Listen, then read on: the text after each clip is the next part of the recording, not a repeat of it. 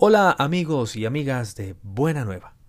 Reciba un abrazo de mi parte y de quienes hacemos posible este espacio. Hoy hacemos una pequeña pausa en el estudio de los libros de la Biblia.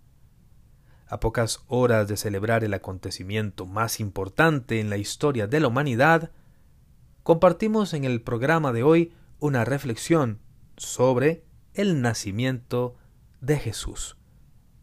Siga con nosotros y comparta este audio.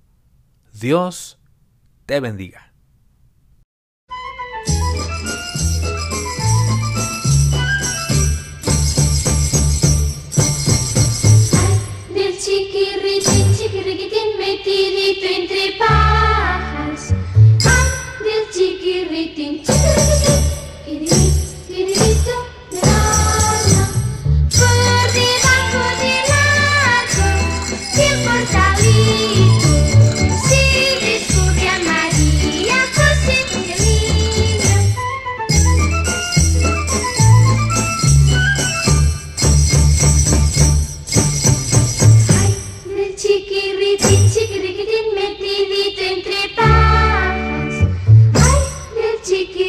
你天天那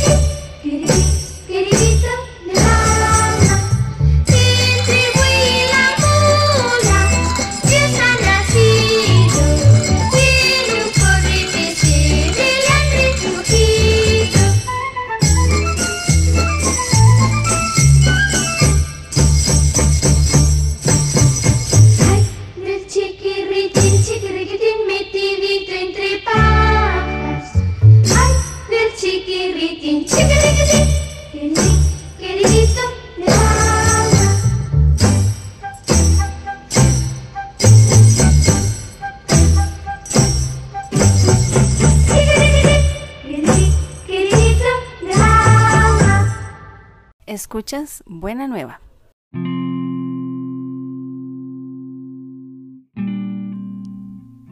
Al llegar la medianoche y al romper en llanto el niño, las cien bestias despertaron y el establo se hizo vivo. Y se fueron acercando y alargaron hasta el niño los cien cuellos anhelantes como un bosque sacudido. Bajó un buey su aliento al rostro y se lo exhaló sin ruido, y sus ojos fueron tiernos como llenos de rocío. Así comienza Gabriela Mistral, poetisa chilena, su poema El establo. Los versos de la poetisa nos retratan cómo el llanto del niño Jesús hace que la vida despunte y que los animales representados en el buey, en el burro y en las ovejas cobren vida parece haber un guiño a Isaías 11:9, cuando el profeta, de manera poética, sostiene que la creación está animada y pastoreada por un niño. Gabriela retrata el establo como un espacio de ternura, de convivencia y de paz. Hay en el pesebre de Mistral un sentido de lo cósmico. Es como un bosque sacudido. Hay ojos llenos de rocío mugidos, ruiditos suaves de los bichitos, miradas. Es un espacio vivo y que da vida. Por ello, la historiadora chilena Olaya Sanfuentes define el pesebre como símbolo de la humanidad de Dios. El establo tiene texturas, olores, sonidos, silencios. Es un espacio vivo y dinámico es como dice la misma San Fuentes, es la posibilidad de convivencia entre las dos esferas, la humana y la divina. El hombre le entrega a su Dios lo mejor de su tierra, y él le devuelve con dones varios. La posibilidad de esa práctica se basa en el misterio de la encarnación, en que Dios se ha hecho hombre y como tal tiene necesidades físicas, entre ellas el alimento. Dios en Jesús necesitó buscar el pecho de María. Dios llegó al mundo llorando por frío, por hambre, por debilidad. Esta es la tierna paradoja del pesebre. Y esta paradoja es la que nos mantiene un sentido auténtico de la esperanza. Si Dios ha padecido hambre, si Dios lloró, si Dios nació como nosotros hemos nacido, nuestra vida tiene un sentido más auténtico. Dios conoce y despierta en nosotros la esperanza de un futuro en plenitud iluminado por la resurrección. Al llegar la medianoche y al romper en llanto el niño, las cien bestias despertaron y el establo se hizo vivo.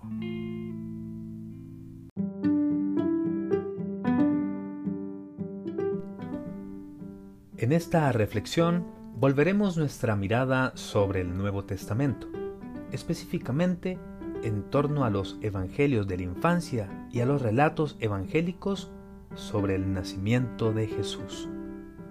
Seguiremos, por tanto, las metáforas de la infancia, ahora actualizadas y concretadas en el nacimiento histórico de Jesús de Nazaret, en quien por la fe reconocemos la unión de lo humano y de lo divino. Dios en Jesús ha entrado históricamente en nuestro espacio y tiempo en el rostro de un niño hebreo, entre la paja, los bichitos, el mugido de los animales, los paseos nerviosos de José, la puja de María. Dios está inaugurando una nueva historia. En Cristo nuestra historia tiene un pasado, un presente y un futuro. En Jesús de Nazaret el cielo se ha unido con la tierra y la esperanza en la tierra nueva ha comenzado a tomar carne, sangre, espíritu, amor, lágrimas, risas, llantos, novedad.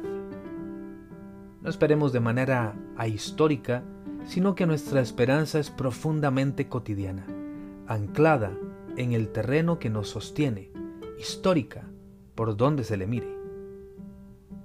Volvamos al establo. Volvamos a los sentimientos de María y de José.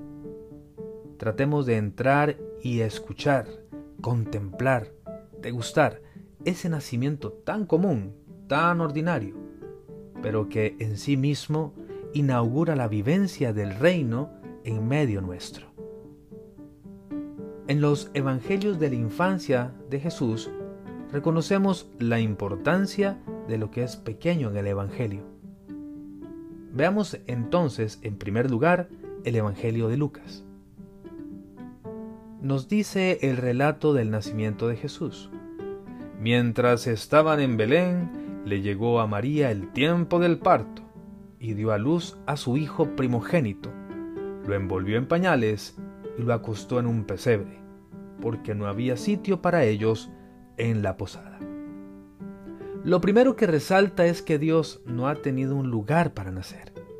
No hay lugar en la posada.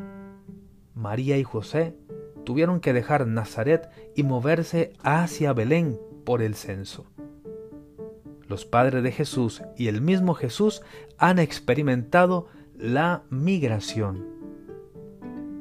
En los rostros de los que han llegado a otros lugares, reconocemos al niño Jesús que ha nacido en un lugar sin las comodidades suficientes.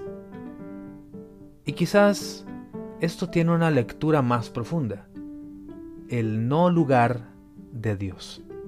El que no haya un sitio concreto para su instalación habla, tal vez, de que la acción de Dios se mueve por distintos espacios, por otras racionalidades, por nuevos y variados lugares. Hay una textura interesante entre los relatos evangélicos del nacimiento. Dan espacio a muchas lecturas y a formas de entender la tierna paradoja de Dios. El relato de Lucas continúa. Había en aquellos campos unos pastores que pasaban la noche en pleno campo, cuidando sus rebaños por turnos. Un ángel del Señor se les presentó, y la gloria del Señor los envolvió con su luz. Entonces sintieron mucho miedo, pero el ángel les dijo, no teman, pues les anuncio con una gran alegría que lo será para ustedes y para todo el pueblo. les ha nacido un Salvador, que es el Mesías, el Señor. Esto les servirá de señal. Encontrarán un niño envuelto en pañales y acostado en un pesebre. Lucas capítulo 2, versículos del 10 al 12. El nacimiento de Jesús fue de noche, así como la resurrección, cuando todavía estaba oscuro. Dios actúa en el silencio de la noche, donde no hay ruidos. Y como en la resurrección, el ángel se presenta primero a las mujeres, sujetos sociales marginadas. En el nacimiento los ángeles se presentan a los pastores. Esto no es casualidad, responde a la lógica de Dios que no tiene lugar en la posada, al Dios que nace en la noche de Belén, al Jesús que caminó con prostitutas, publicanos, sujetos marginados y despreciados, al Dios que en Jesús está colgado del madero de la cruz. Esta es la lógica de Dios. Esta es la lógica de la esperanza del Adviento. Pero volvamos a los pastores. ¿Quiénes eran estos personajes? Belén es región de pastores hasta el día de hoy. Todavía podemos ver por las rutas de Palestina los pastores beduinos cuidando sus rebaños. Dios nace en medio de los trabajadores y los pastores eran sujetos marginados. Dice Martín Descalzo que un pastor era entonces un ser despreciable, una, de una pésima reputación. En parte, la suciedad a la que está obligada el hecho de vivir en regiones sin agua, en parte su vida solidaria, solitaria y errante, les había acarreado la desconfianza de todos. Es más, un dicho o mal dicho popular de la época decía, no dejes que tu hijo sea apacentador de asnos, ni conductor de camellos, ni buhonero, ni pastor, porque son oficios de ladrones. Los pastores eran hombres curtidos por el sol del desierto, acostumbrados a largas vigilias nocturnas, sabedores de los mejores lugares donde llevar a sus ovejas y cabras. Pero en el silencio de la noche, donde Dios irrumpe y los descoloca. Lucas dice que ellos sintieron miedo, pero el ángel les dijo, así como a las mujeres en la resurrección, no teman. En el nacimiento de Jesús no hay espacio para el temor. En la acción de Dios solo hay lugar para la alegría y la esperanza. Dios, cuando llega a nuestras vidas, nos llena de esperanza. Y a Dios lo encontramos en un pesebre, arropado en pañales. No es otra lógica de ternura, como dice Francisco. Y luego del anuncio viene en la gloria de los ángeles. Cuando los ángeles abandonan la escena, la narrativa de Lucas vuelve a los pastores. Eso tampoco es un dato más en el tercer evangelio. Lucas tiene una predilección por los pobres, por los marginados de Israel.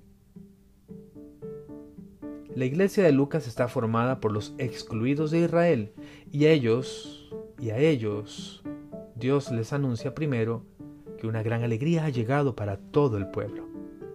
Todavía resuena el texto de Isaías, una luz ha brillado sobre el país que estaba en tinieblas. Y viene el diálogo de los pastores. Vamos a Belén a ver eso que ha sucedido y que el Señor nos ha anunciado. Fueron deprisa y encontraron a María, a José y al niño acostado en el pesebre. Al verlo, contaron lo que el ángel les había dicho del temor pasamos a la alegría, a correr a prisa, a ver esto que ha sucedido. Así pasa con la esperanza. La esperanza es movilizadora. Nos priva de la inercia, de quedarnos sentados en nuestra comodidad. La esperanza encontró primero a los que estaban velando, a los despiertos y atentos, no a los dormidos y con hastío. Como dice bellamente Martín Descalzo, los pastores salieron corriendo, se sabían amados, se sentían amados e iban en busca de ese amor. Así la esperanza está relacionada íntimamente con el amor. No hay verdadero amor sin una auténtica esperanza.